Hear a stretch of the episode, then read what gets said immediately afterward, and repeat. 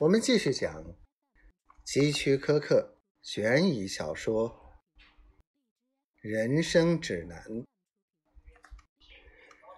戴维平常很少喝酒，但是那天晚上他要喝酒庆祝自己。他公寓附近有一家酒店，还算不错。他和朋友进去吃过几次。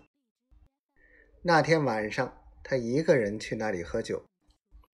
在徒步回家的时候，他发现自己走路不稳，才意识到自己喝多了。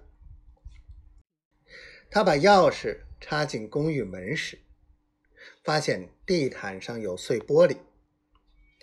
一进入屋中，他大吃一惊，因为家中那个昂贵的音响箱被砸得稀巴烂。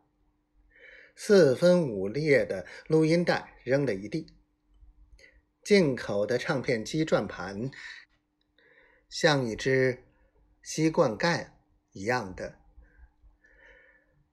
啊，在那里弯在那里。戴维摇摇身体，握紧拳头，难以置信的凝视着这一切。这是我唯一的选择。他身后有人道歉般的说：“戴维转身离开那箱破箱烂片，看见明克斯双手放在膝盖上，正襟危坐在沙发上。我不想这么做。”明克斯继续说：“我不是使用暴力的人，但是我身体不好。我们家人一向患有人格分裂症。”你使我畏惧你，憎恨你，逼迫我不得不出此下策。喝下去的酒突然在胃里发酸，愤怒的胆汁涌上来。戴维大步向正襟危坐的明克斯走去。“你个卑鄙的家伙，你赔我！”他大叫道，“你得赔偿！”我怕应该赔偿的是你。明克斯很有礼貌的更正，声音不像平常的那样畏缩，反而极为坚定。